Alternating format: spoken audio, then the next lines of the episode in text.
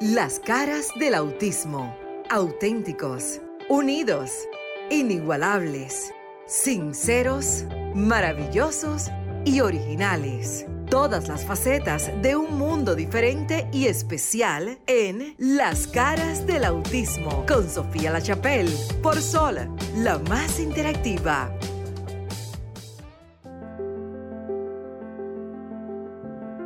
Hola, ¿qué tal? Muy buenas noches. Bienvenidos a las caras del autismo. Gracias por continuar en sintonía de Sol 106.5 FM, la más interactiva.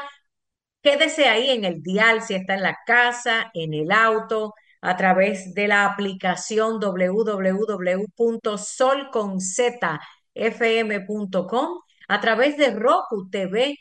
Casi todo el mundo ya tiene acceso a esta nueva tecnología en el streaming Gracias a RCC Media, las caras del autismo. Cinco años consecutivos informando y educando, aunque hacemos nuestros comentarios, pero nuestra prioridad es que usted tenga las últimas noticias verídicas. Eh, ¿Qué es verídico? Verídico es que están comprobadas, ya que eh, a través de las plataformas digitales como redes sociales, a veces se cuelan informaciones que no son verídicas ni verificables y nuestro programa, ya que primordialmente como periodista es mi compromiso que ustedes tengan información veraz y los compañeros también, Cristina, Maritza Botier, mi co-conductora, amiga, hermana, mano derecha y la mano izquierda que ahora pues la conforman Alcedo Margarín, Rafael, Luis, también graduado de periodismo. Este es un programa donde queremos eh, y tratamos de que usted tenga la mejor información. Sofía La Chapelle desde la ciudad de Miami, el equipo ya está listo y queremos y iniciamos este año con bloques de noticias relacionadas no solo al autismo, sino también al sector discapacidad al cual servimos, porque todos somos una gran familia. Yo voy a dar paso de inmediato a esas noticias internacionales y luego, como siempre, cedo estos eh, micrófonos y cámaras al estudio para que los compañeros eh, continúen con la información. Pero antes, dejarles saber que ustedes, el público, sea que tenga o no un ser querido con una condición de vida de discapacidad o especial, llámese autismo u otra, ustedes son los que forman parte primordial y por los que estamos aquí. Gracias a RCC Media que ha facilitado este espacio prácticamente de servicio público. Miren, aunque estamos en el mes del amor y la amistad, yo me voy a preparar mejor porque no me gusta inventar para que en el próximo programa tenerle noticias, pero lo más importante es que las personas con autismo y eh, eh, creo que, y me atrevería a decir, ¿no? Por por lo menos 18 años que tiene un hijo mío y mucha gente que conozco por ahí, son los que más difíciles se les hace hacer amistades uno de los grandes retos es precisamente que tengan amigos y no cualquier amigo, sino un buen amigo. Entonces quiero invitarlos a que abran su corazón, pero es que para ser amigo de una persona con autismo, usted tiene que aprender cómo es este ser humano, cómo funciona su cerebro, su corazón, sus sentimientos, porque ahí es el detalle. Son incomprendidos en su mayoría o la información que tienen amigos y vecinos no es la correcta, entonces no le pueden brindar una amistad. Para eso este programa. Eh, uno de los retos, y eso está por estadística, es precisamente la amistad. Voy a entrar a mi bloque a ver si en dos minutitos resumo. Miren, es muy interesante lo que está pasando y como la gran audiencia de Sol y RCC Media está en el noreste de los Estados Unidos, aunque llegamos a todos los, los lugares, quiero hablar de dos proyectos de ley que son importantes para la seguridad escolar. Miren, en el año 2014, señores, han pasado más de 10 años, estamos ya en el 2024, ¿verdad? 10 años. Agosto del 2014, el alcalde de la ciudad de Nueva York en aquella época, Bill de Blasio, firmó una ley para mejorar la protección de los niños con autismo en la ciudad de Nueva York que lleva el nombre honoris de Abonte Oquendo. Ese fue un jovencito que escapó de una escuela en la ciudad de Nueva York, nadie se dio cuenta y solamente hasta que apareció lastimosamente muerto, porque muchos de, ellos eh, tienden a salir corriendo, todavía la ciencia sigue explicándose qué es lo que sucede, pero nuestro deber es protegerlos. Me gusta saber que 10 años después, y siempre ciudades como Nueva York y grandes ciudades en el mundo, son las que dan un paso al frente en la protección de sus ciudadanos. Les digo esto porque ahora en el estado de la Florida, 2024, nuevamente se introduce ante las comisiones de las diferentes ciudades del estado. Este estado es gigantesco y cuenta con cientos y cientos de ciudades. Eh, están tratando de entrar nuevamente el proyecto de ley para que las escuelas tengan, por ejemplo, un grupo que se va a llamar Team Safe, equipo seguro autismo o equipo seguro donde se le va a dar mayor protección, donde maestros y estudiantes se les va a capacitar para reconocer a ese estudiante que quizás sea eh, en inglés lo que se llama un runaway, que quiera salir corriendo y puedan poner en práctica un plan. Por ejemplo, tratar de evitar que se vaya, alguien aguantarlo, es reconocer cuando están alterados, poner más cámaras en las escuelas, instalar alarmas, entre otros. Así que me alegra que esto esté pasando. Y como noticia, para concluir ya por aquí, y voy a dejar otras para otro día, en la ciudad de Miami, en el condado de Miami-Dade, que son 25 ciudades, se está ya y se aprobó un proyecto también para que las personas, los familiares, nosotros, que podamos llenar una aplicación vía internet o llegando a cualquier, eh, ¿cómo se llama?, estación de policías y bomberos. Vamos a llenar una forma para que nuestros hogares sean identificados con un, con un sellito que dice aquí vive una persona con autismo, tomar medidas de precaución porque sucede y ha sucedido que lastimosamente oficiales de policía no bien entrenados o de salvamento, como pueden ser los bomberos, no sepan interactuar con una persona con la condición de autismo. Ejemplo, hay personas que conducen, mi hijo, por ejemplo, Jason ya está conduciendo. Entonces uno le pone ese sello, ese sticker en el auto que dice, aquí va una persona con autismo, eh, puede no responder a comandos verbales, puede no mirarle a los ojos, puede quizás no levantar las manos y esto salvaría muchas vidas. A mí me parece maravilloso. Y está el que me va a decir, bueno, Sofía está loca, porque cómo yo le voy a poner un sello a mi casa y un sello al carro de mi hijo. Pues mire, yo prefiero que no me maten mi hijo y que por lo menos el policía, si no sabe cómo interactuar, llame a otra unidad y vengan, porque más adelante y al final voy a tratar de entrar y si no se los dejo para otra ocasión, las estadísticas de personas con autismo que están encarceladas y que han muerto porque los, eh, las personas del orden, policías y de rescatistas no sepan manejarlo porque no se le ve en la cara. Entonces, importante que ya se estén tomando medidas como esta. Así que yo invito a los padres en el estado de Nueva York, de Miami y en otras latitudes a que pregunten en sus municipalidades si pueden identificar a través de la licencia de conducir y que le entreguen estos sellos y que entra, por ejemplo, si mi casa es la 1420 de la calle 22, si hay un incendio, un robo o pasa algo, ya está registrada como que esa es una familia que tiene una persona con autismo o cualquier otra discapacidad muy importante. Así que felicito a nivel internacional a las ciudades que se hacen inclusivas. Parte del proyecto de ciudades seguras e inclusivas, invito a los padres de mente corta, a los padres que les importa el que dirán, a que dejen las tonterías y pongan en prioridad la vida de sus hijos. Eso es demostrar amor en el mes del amor. Compañeros en el estudio. Exactamente, tomamos los micrófonos para eh, darle la bienvenida ya desde cabina. Aquí estamos Luis Merán, como todos los sábados, para compartir con este sector de la discapacidad, para llevar información y que ustedes sientan un apoyo por parte de este programa, que ya durante cinco años ha venido eh, dando apoyo a las familias que tienen algún miembro con alguna discapacidad. Quiero recordarle, antes de irme con los compañeros, recordarle nuestras líneas telefónicas.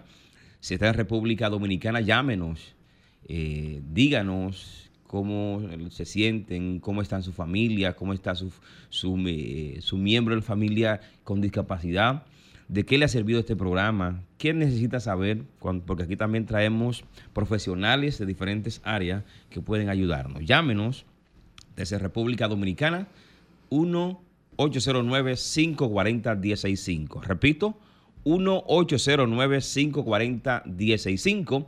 Y si está en el exterior, Estados Unidos o Europa, llámenos al 1-833. 610-165. De inmediato tenemos una llamadita antes de irnos con los compañeros. Buenas noches.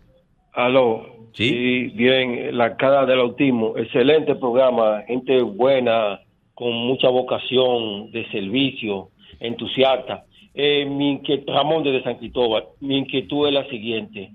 ¿Cómo le está yendo con la ley que aprobó este gobierno sobre el autismo? Y a Sofía destacar que es muy versada. Sofía siempre está al tanto.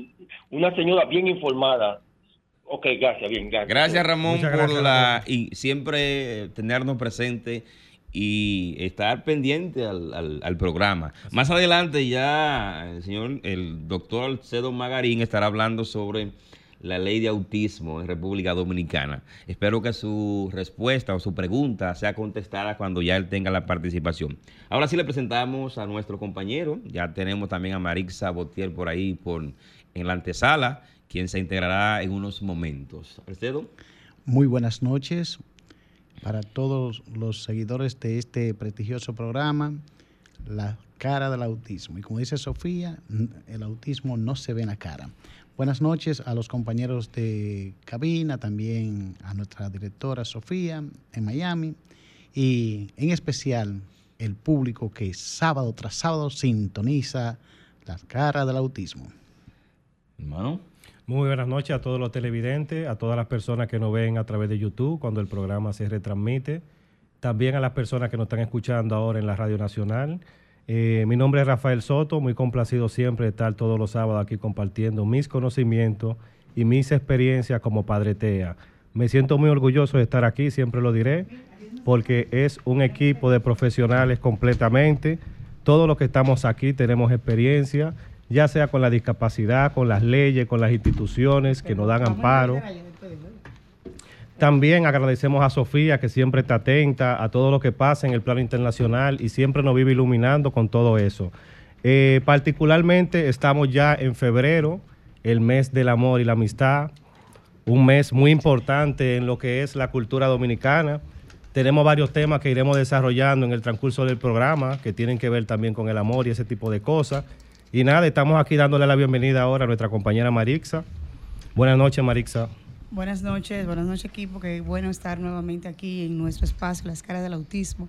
Agradecer a Dios el Todopoderoso por esta gran oportunidad y a todos ustedes que siempre nos acompañan y nos apoyan en este día a día. Qué bueno que nos tocó otro sábado más, ¿verdad? Así es. Qué bueno.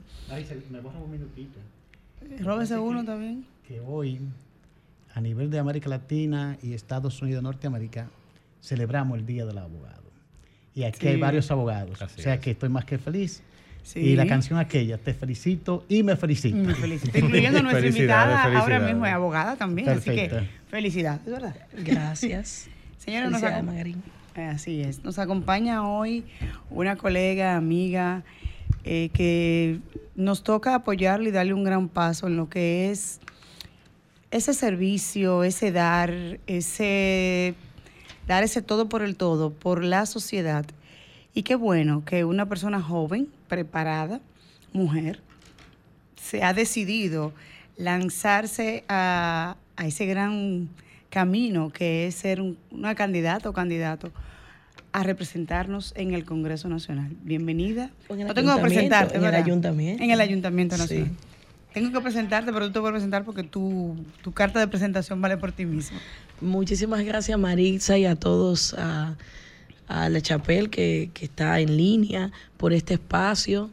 Eh, como, como indicas, yo soy Julie Bellis Van del Pool y estoy en mi casa porque hace unos minutos estaba en Desahogate y te agradezco que nos abres este espacio para nosotros comunicar sobre nuestra intención de servir a través de la ciudad. Yo soy candidata a regidora por la circunscripción número uno del Distrito Nacional por el Partido de la Liberación Dominicana.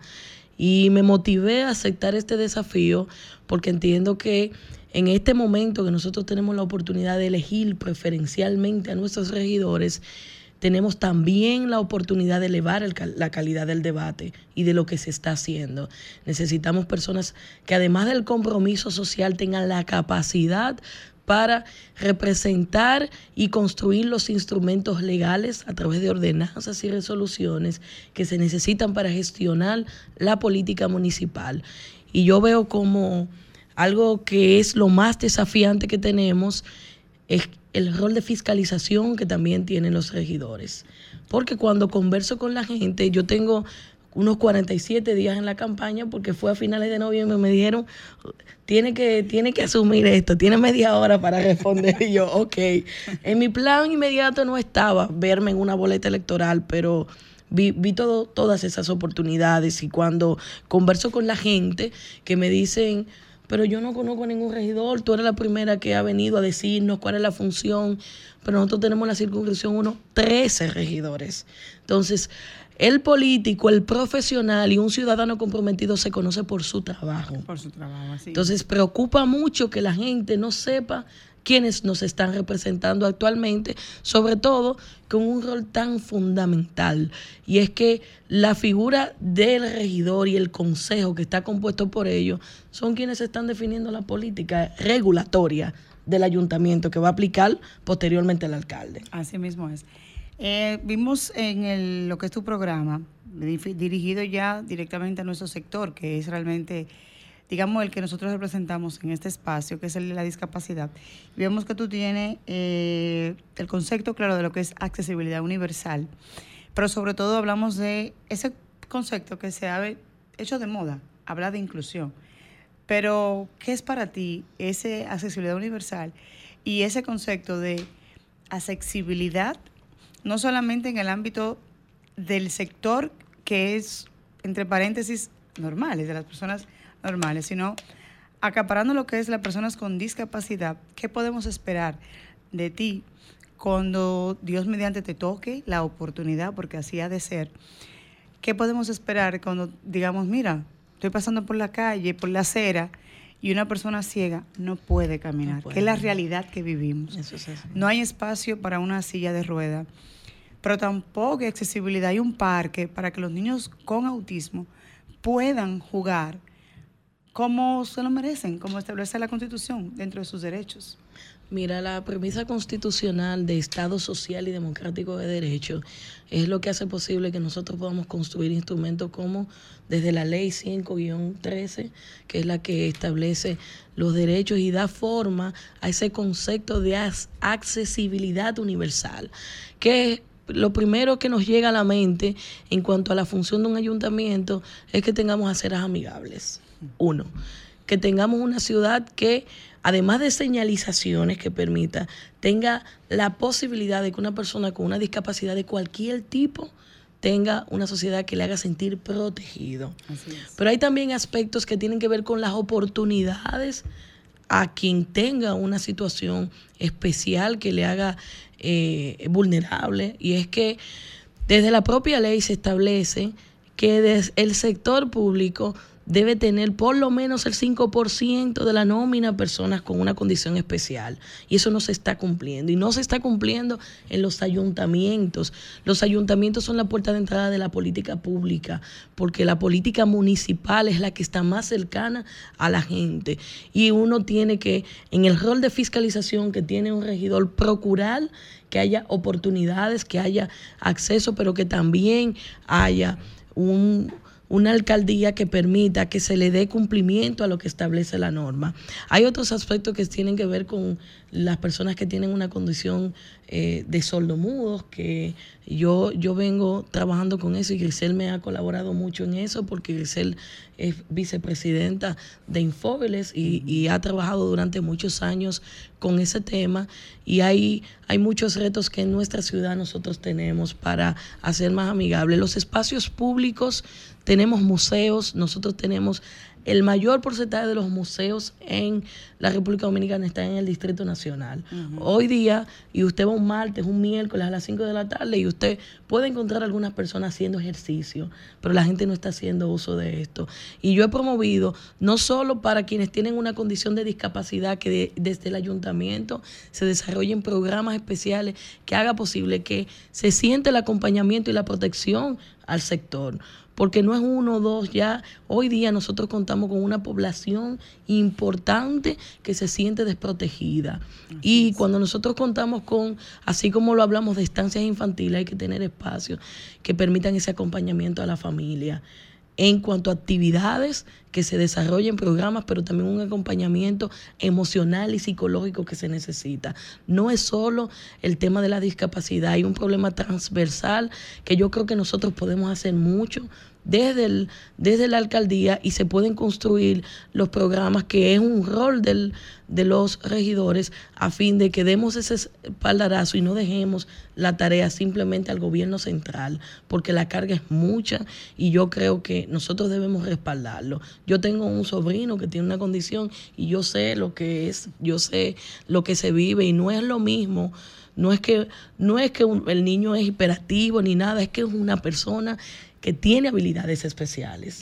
Y Dios lo ha traído y uno tiene que ser una persona especial para tratarlo con más amor, porque si Dios no le da por un lado, le da porque son personas cariñosas, son sanas, sobre todo son personas al servicio de Dios. Y, y la mirada de una persona que tiene una condición especial te hace reflejar que hay muchas cosas que salvar en el mundo. Sobre todo uno de ese servicio, poder fortalecer y poder, como ustedes lo hacen, dar una cara y dar, tener también una voz que pueda hablar en favor de, los diferentes grupos que hay en la sociedad. Así es. Eh, muy buenas noches, querida. De verdad que me siento muy contento de tu compañía aquí, de todo lo que has dicho. Eh, realmente yo soy padre TEA, tengo un hijo con la discapacidad del autismo. Eh, realmente tiene habilidades especiales. Discapacidad ya por el concepto de lo que es la Yo clínica. Le hablo habilidades especiales. Sí, discapacidad por el concepto de la clínica. Para mí son personas superiores. Claro, pero también yo soy usuario, yo tengo mi perro, salgo por el malecón a caminar y realmente el nivel de rehabilitación que tienen las aceras es increíble. Y yo pienso mucho en las personas discapacitadas porque a veces me toca ver esas personas que no pueden ver que no se pueden orientar porque a veces también hay sitios y aceras que tienen muchos escombros. Pero también considero que hay un tema, a manera de sugerencia, aunque eso tiene que ver con muchos intereses particulares. Eh, en muchos lugares de Santo Domingo las aceras están completamente invadidas, invadidas, no destruidas, invadidas. O sea, hay personas que siembran arbustos, plantas gigantes que las obstruyen, que tú no puedes caminar, te encuentras con negocios. Y realmente eh, el desafiar ese tipo de, de, sectores, decir, vamos a organizar esto, de verdad que yo lo veo muy bien. Mire, hay, hay dos aspectos que con respecto a eso yo he planteado. Lo primero es que cada día yo planteo las problemáticas y soluciones, por lo menos tres ejes para un sector de los 27 que compone la circunscripción número uno. Porque la circunscripción número uno tiene una realidad sociocultural y económica diversa. ¿Cuál es esa circunscripción? Para que hay personas que no. La, la circunscripción número uno comprende todos los sectores. Desde el punto de partida es el malecón con Luperón. Y usted sube toda la franja sin cruzar la acera hasta la Kennedy y entonces se va toda la Kennedy, baja en la Leopoldo y ahí toma Don Bosco, San Carlos, zona colonial y vuelve al malecón. De modo que usted tiene todos los sectores de los kilómetros, Piantini, Paraíso, Naco, El Millón, Manganagua, 30 de mayo, El Cacique, Mata, Mata Hambre, la Feria, Centro de los El centro de Santo Y ese tema que tú dices, por ejemplo, Gascue. En Gasco se concentra la mayoría de las instituciones gubernamentales. Tenemos un problema con el tránsito y los parqueos, porque las instituciones no tienen la cantidad de parqueos necesarios ni para sus empleados y mucho menos para los usuarios. Y eso implica que las personas se parquean en las aceras. Es imposible garantizar el derecho a acceso y a tránsito libre de una persona que tiene una discapacidad cuando desde el Estado no se están construyendo las posibilidades. Entonces usted afecta. Por eso yo digo que hay problemas que son transversales. Ese mismo tema de la congestión vehicular que se genera por la falta de parqueos, porque usted tiene una calle de dos carriles, que es una vía, pero usted encuentra parqueos de ambos lados y te dan un pequeño espacio para que transiten los vehículos. Entonces usted está afectando el tránsito, la salud mental de la gente, pero está eh, limitando, limitando la libertad de tránsito de quien tiene una condición especial. Entonces, eso destruye las aceras y no hay una concentración focalizada desde el ayuntamiento para el remozamiento. Hay un tema de, de cacharización que se vive, usted se encuentra escombros y también los botaderos improvisados que producto de la falta de eficiencia que tiene el ayuntamiento en los ciclos de recogida de basura provoca que la gente tenga que buscar como única salida tirar la basura. Hay una limitación y hay una deficiencia también con respecto a los eh, antes teníamos unos estanques que uno podía eh, depositar la basura, pero eso yo no creo que sea simplemente la solución. Hay muchos sectores de la circunstancia número uno que sus calles son estrechas y que si el camión de la basura entra, el entaponamiento más el momento con respecto al hedor que se vive es terrible. Ahí hay una contaminación ambiental y también hay un tema sanitario que está concentrado. Y yo he planteado para esas calles estrechas donde el camión genera un caos cuando entra, que nosotros tengamos unos motorizados con unos canastos amplios atrás, que hayan varios ciclos, porque la gente dice, la basura la recogen, pero tienen que venir más. Quizás el tema del camión tenga un costo alto y nosotros tenemos que plantear soluciones que sean más económicas y que la inversión pública no sea tan elevada porque el dinero se nos está yendo en proyectos que son ambiciosos.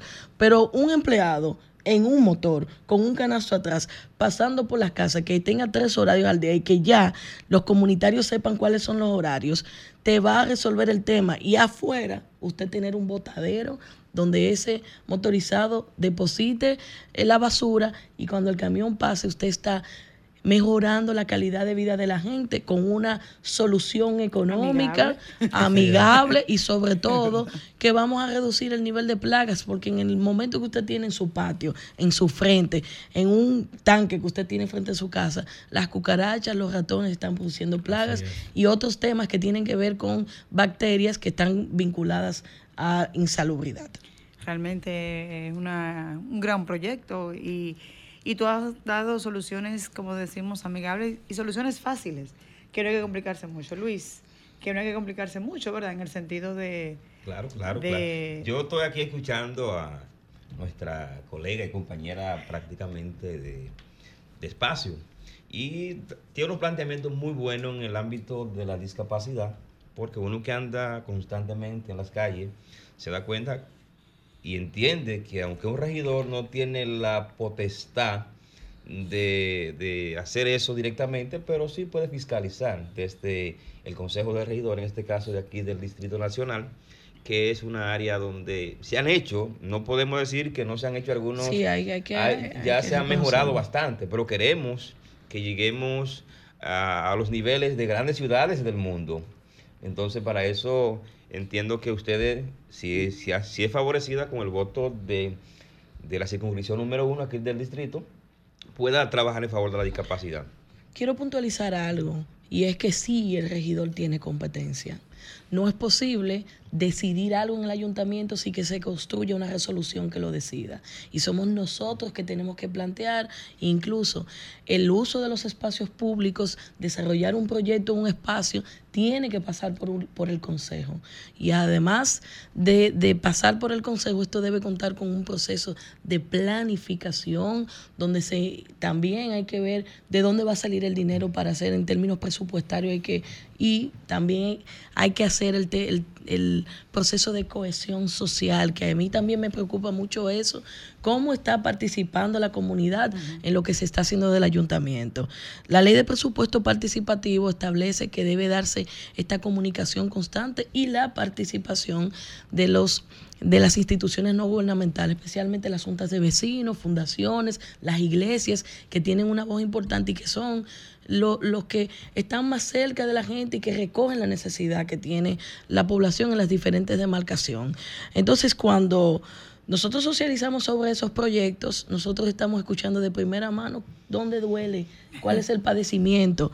Y esa es la labor de representación. Yo voy, me siento contigo, te escucho, te digo, articulo, y con la capacidad técnica yo me voy y construyo un proyecto y lo presento ante el consejo. ¿Y qué te, que te interrumpa. ¿Qué tú entiendes que ha faltado hasta el momento aquí en el Distrito Nacional para que eso se cumpla a cabalidad y que se llegue, eh, aunque no sea al total, pero a una gran mayoría de, de, esas rampas, de esas de esa señalizaciones. Eh, señalizaciones, facilidades para que las personas con discapacidad puedan caminar y transitar libremente. Mira, yo quiero, yo creo que ha sido muy pobre el trabajo en cuanto a la representación, sobre todo el hecho de que hay que sensibilizar a la clase política porque muchas veces nosotros encontramos que quien tiene una voz es porque está padeciendo el tema directamente.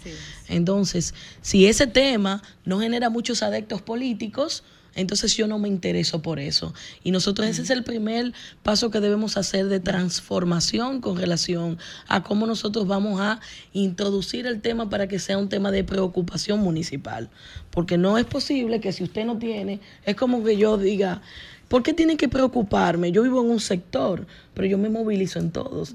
Y pasa lo mismo. El tema que está viviendo cualquier familia que te genera vulnerabilidad, te, genera un tema de salud y sobre todo, cómo yo voy a hacer posible que esa, ese ciudadano, esa persona, tenga espacios donde pueda desarrollarse integralmente. Eso tiene que ser una preocupación de todos. Entonces, cuando yo te digo que el rol está siendo pobre, es porque lo primero es que nosotros hemos tenido figuras que ocupan la posición de regidor que no saben cuál es su rol. Un regidor no es un gestor. O sea, que no conocen la ley. Es que un, un, regidor no es un gestor de canastillas, es un representante de su demarcación, es un constructor de instrumentos legales, porque tiene un rol de legislación municipal y es un fiscalizador que va a estar verificando y haciendo posible que se dé una rendición de cuentas y un cumplimiento a los planes y proyectos que se están presentando. Entonces, si nosotros tuviéramos regidores responsables y apegados a la ley 166, 17607, nosotros supiéramos quiénes son. Eh, fuera diferente. Fuera diferente y sintiéramos quiénes son. De manera que el, el, yo les invito a que me conozcan. En mis redes sociales yo estoy planteando mis propuestas, estoy presentando mis ideas de solución para que me busquen en arroba y wandelpool, y w a n d e l p o o l y cada día paso. Cada día y w a n d e l p o o l cada día yo cargo en mis redes sociales mis propuestas de solución para cada uno de los sectores que componen la circunscripción número uno y también planteo los ejes principales de mi campaña que están sustentados en la Defensoría Municipal, están sustentados en una actualización normativa necesaria porque hay que adecuar la norma a los nuevos paradigmas y a la ciudad que necesitamos. Y un tercer eje importante que apoya la municipalidad de cara a respaldar el sector MIPIMES, mujeres y jóvenes. ¿Y por qué, y por qué organización está esperando? Yo soy por el Partido de la Liberación Dominicana y la gente es importante educar sobre este proceso. Tenemos la oportunidad de elegir preferencialmente a nuestros regidores por primera vez. Entonces hay una boleta que contempla a todos los candidatos a alcaldes. Yo invito que en la casilla número 2 voten por Domingo Contreras y en la boleta de regidores yo estoy también en la casilla 2 del PLD, la número 13. Amén. Señores, escúchenla, véanla. ¿Por qué? Porque ella es voz y ojo, porque tiene un sobrino con la condición. O sea, ella no va a adivinar.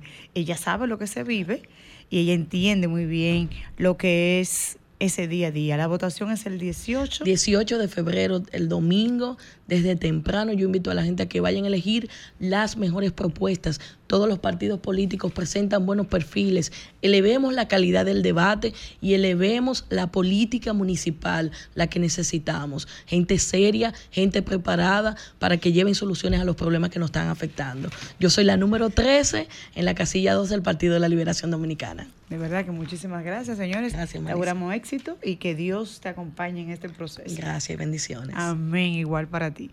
Señor Tormagarín, continuamos ya con usted en lo que es el proceso del programa.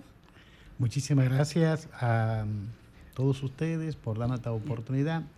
Y como es de conocimiento de, de todos ustedes, esta es la entrega número 5, la quinta podríamos decir, ¿verdad? Sí, De la sí. serie del derecho comparado. Hoy, de manera breve, vamos a hacer un enfoque en lo que concierne a la ley de autismo que rige Argentina. República de Argentina. Esta ley tiene 10 años.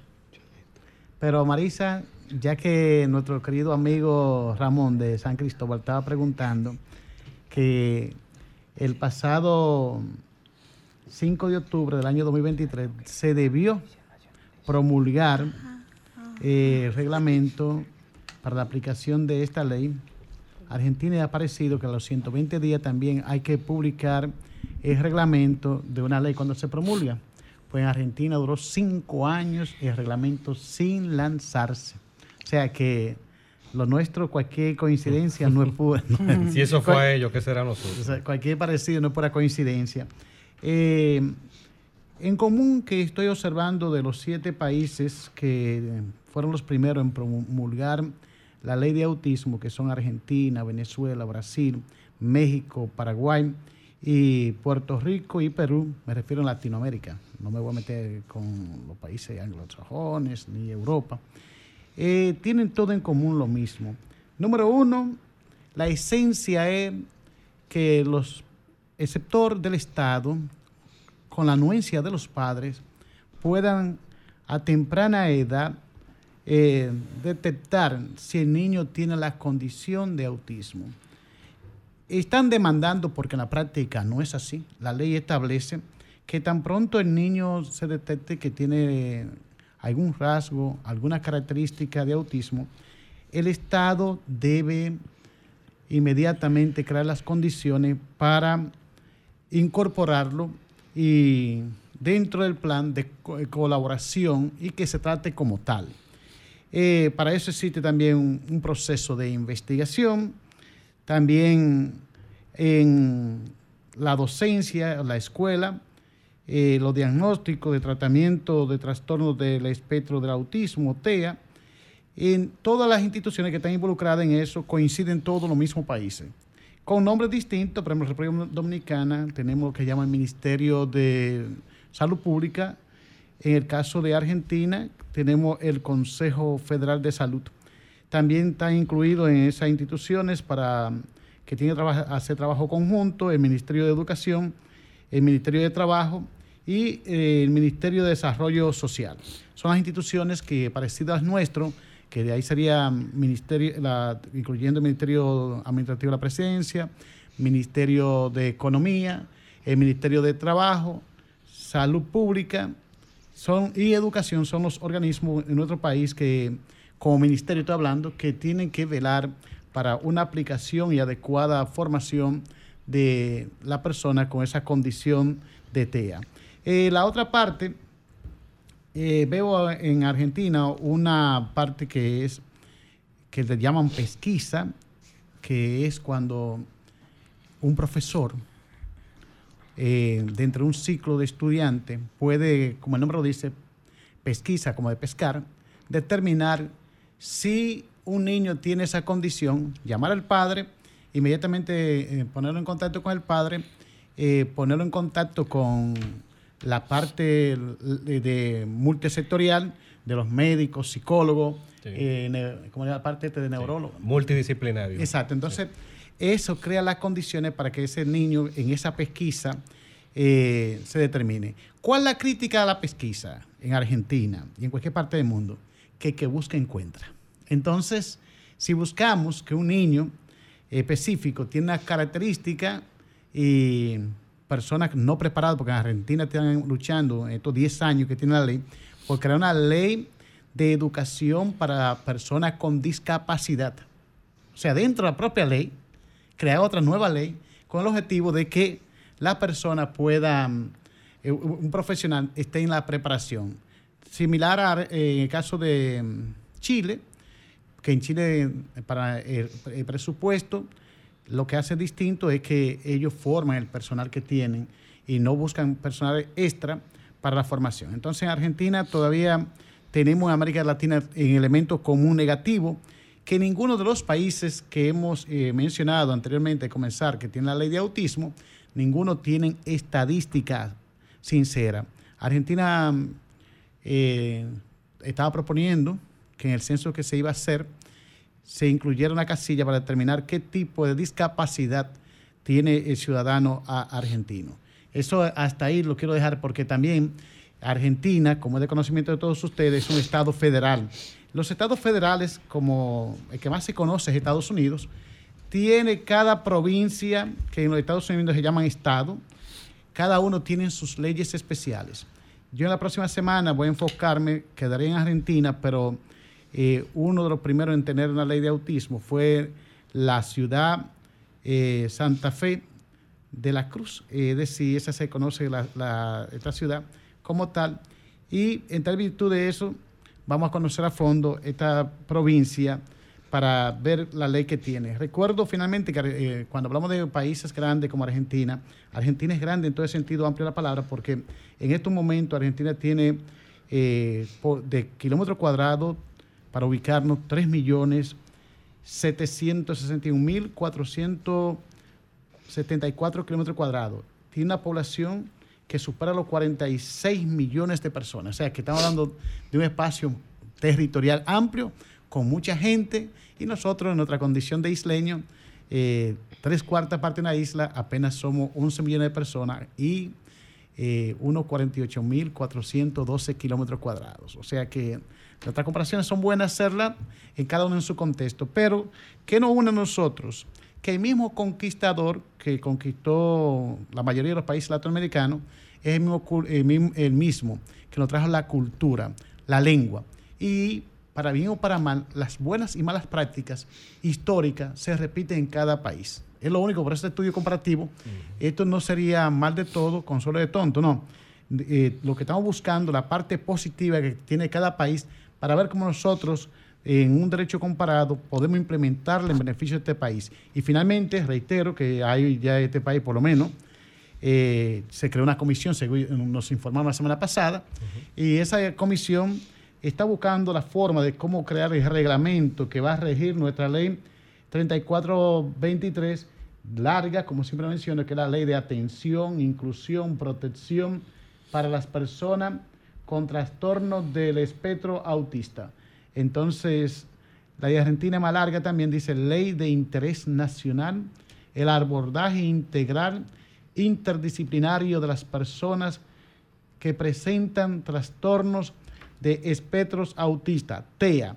La ley para los abogados argentinos y dominicanos, concluyo, la ley argentina es la número 27.043, promulgada el día 15 de diciembre del año 2014. Estamos hablando de una ley que ya tiene 10 eh, años de aplicación, de promulgada, cinco años con reglamento y cinco años de aplicación. O sea que podemos aprender mucho de Argentina.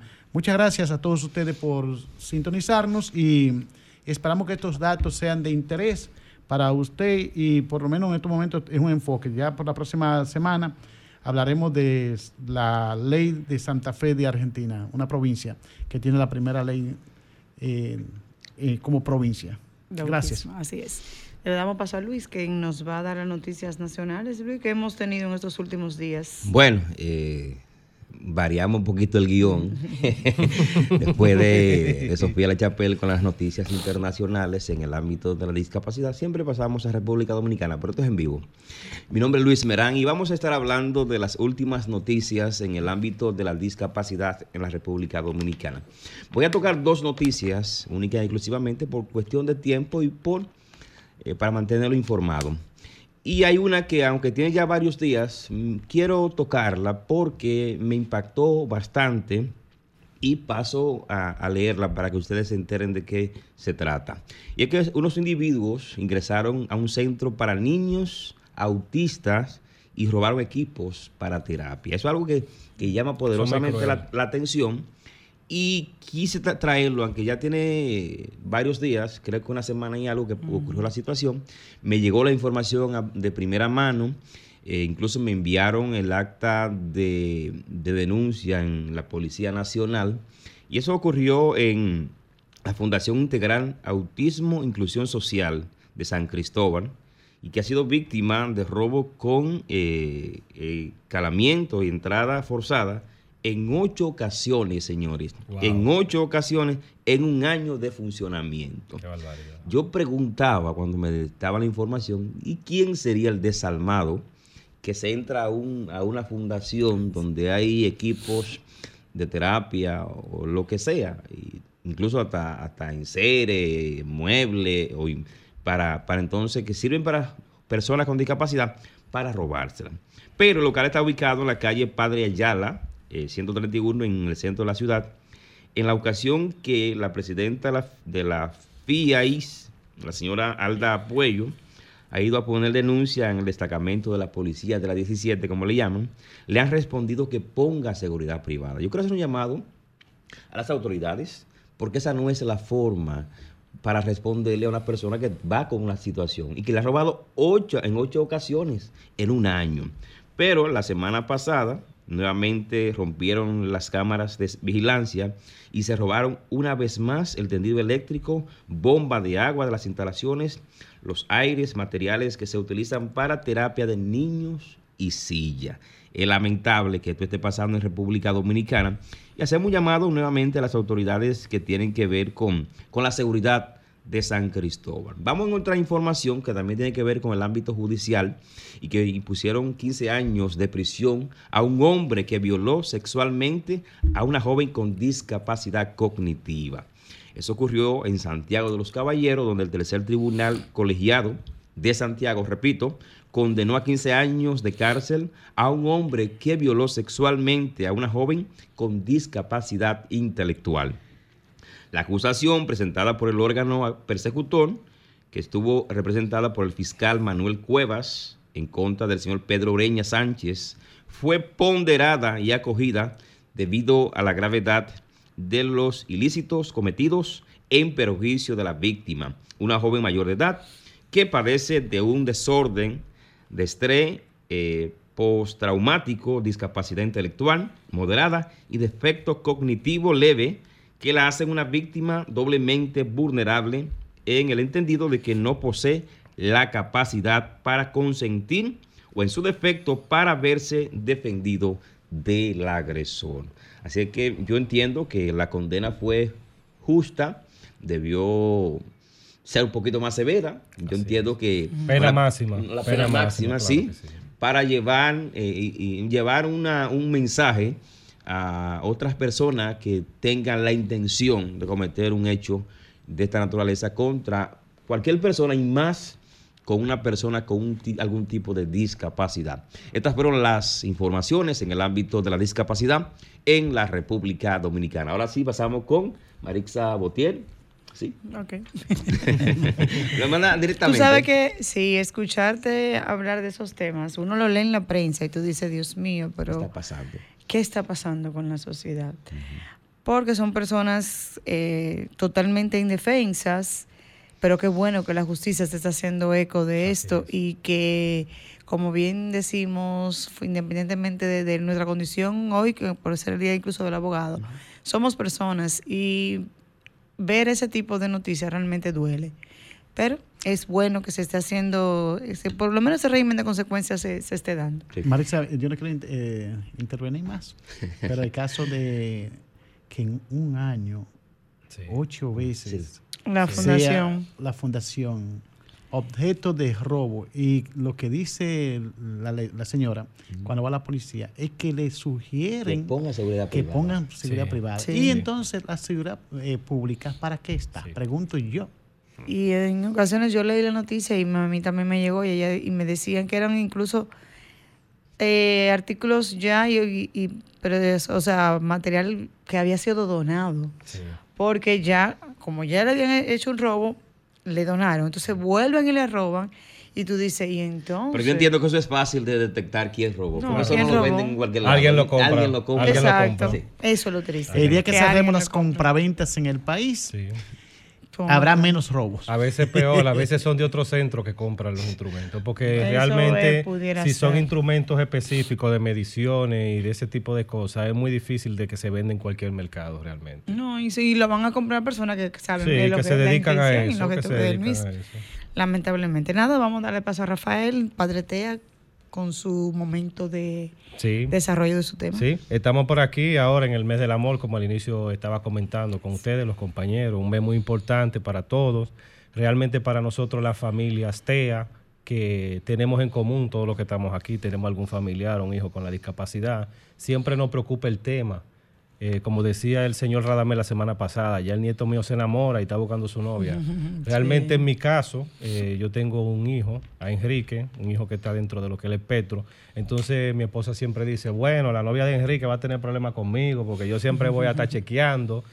Y realmente el, el pensamiento es válido porque realmente cuando uno ve cosas como la que dice Luis eh, sobre violaciones, sobre abusos, realmente la realidad social dominicana. Hace unos meses aquí estábamos debatiendo sobre un tema y yo recuerdo que Luis me lo dijo a mí, como que eso me llegó mucho. Eh, por eso se llama la cara del autismo. Realmente tenemos cara sonriente, con esperanza, pero también hay caras que están tristes. Así Eh, es. realmente el autismo en nuestro país es algo que cada día más, gracias a programas como este, que es pionero en el, en el mercado y en el ámbito de lo que es la información objetiva, de lo que es el autismo, eh, su diagnóstico, centro de diagnóstico, centro eh, donde las personas pueden buscar información a través de nosotros también. Todo eso, las personas se pueden guiar. Realmente el tema del amor en la discapacidad puede resultar muy complejo porque realmente dentro de lo que es el espectro nosotros sabemos que ellos tienen una capacidad diferente de procesamiento, quizá las emociones no las saben manejar. A veces tú estás con tu niño que él se comporta de una forma normal, entonces cuando llega a un sitio para saludar a alguien se manda a correr o no quiere saludar. Entonces imagínense ustedes si para uno es complicado el amor, ¿qué será para una persona que está dentro del espectro? ¿Cómo lo verá? Pero los especialistas ya han hecho muchas investigaciones, incluso en el diario de Vanguardia yo me encontré con un artículo muy interesante que se llama En el amor en el, en el espectro. Más allá- Vanguardia español, Sí, ¿verdad? en el, en el español. español. Sí, en el Vanguardia español. sí.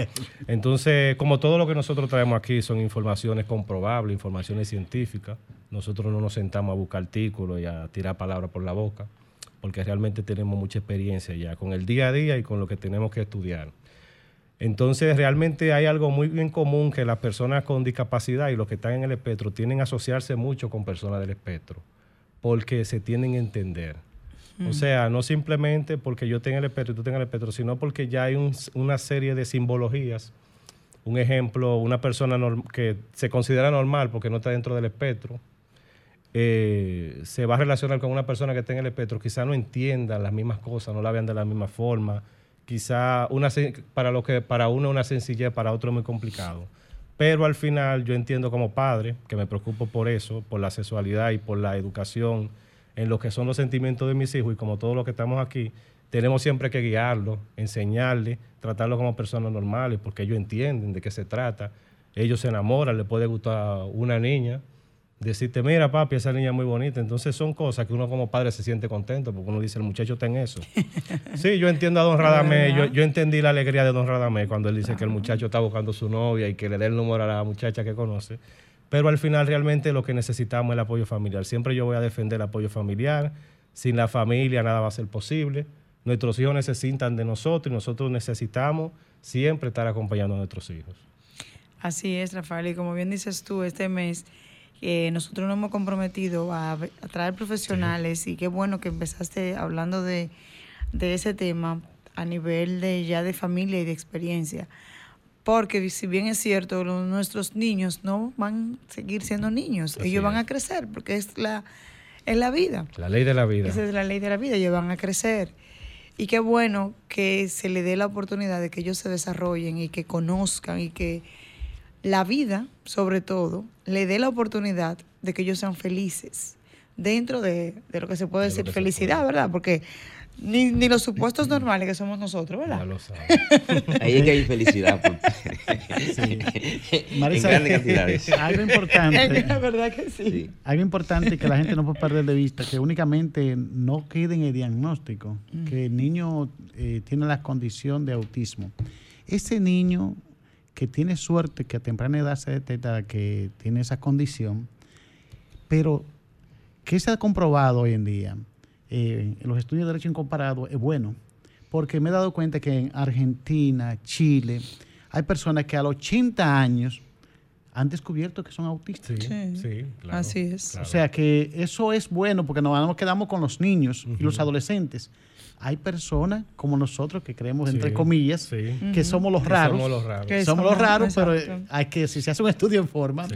¿quién sabe qué somos? Sofía está por ahí. Sí, Sofía, la antes de que. Sofía entre, déjeme decir brevemente, como decía nuestra invitada, las elecciones se van a ser ya el próximo 18. Eh, es bueno resaltar y es prudente también decirle que la Junta Central Electoral como órgano rector ha planteado cuatro propuestas para las personas con discapacidad, dándole cabida a lo que establece la 513, ese derecho al voto que tienen las personas con discapacidad. El próximo sábado vamos a ampliarlo un poco más, pero es bueno que sepa que tendremos asistencia virtual para aquellas personas que tienen esa deficiencia, ¿verdad? Eh, la- el voto con plantilla, o sea, para cada sector de la discapacidad se ha creado los ajustes razonables. Estarán los votos asistidos y las mesas auxiliares. Y sobre todo, señores, el voto en casa. Si una persona anciana o con discapacidad no puede, por su condición, ir a la donde está el centro de votaciones, el voto se va a ir, va a ir a su casa. O sea, es importante que usted llame y entre a la página al hashtag voto accesible RD 2024.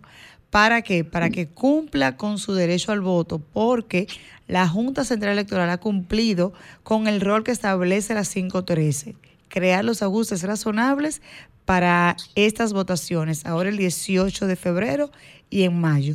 Sofía, Sofía la Sofía. ¿Qué tal? Bueno, claro que sí. Como ya el tiempo apremia, quiero darle las gracias a todos en el equipo. Muy buenas informaciones y definitivamente del amor hablaremos próximamente en las caras del autismo. Les tengo unas cuantas anécdotas de la ciudad de Miami y parejas que he conocido en este tiempo. Parejas que tienen un ser con autismo y el otro pues típico y que de verdad con amor todo se puede. Muchísimas gracias a todos y desde la cabina de Sol 106.5 y como ya no tenemos tiempo, queremos darle las gracias a ustedes, es. el público que sábado tras sábado sintonizan las caras del autismo en Sol 106.5. Gracias. Gracias. Bye bye. Bye bye. Sol 106.5, la más interactiva. Una emisora RCC Miria.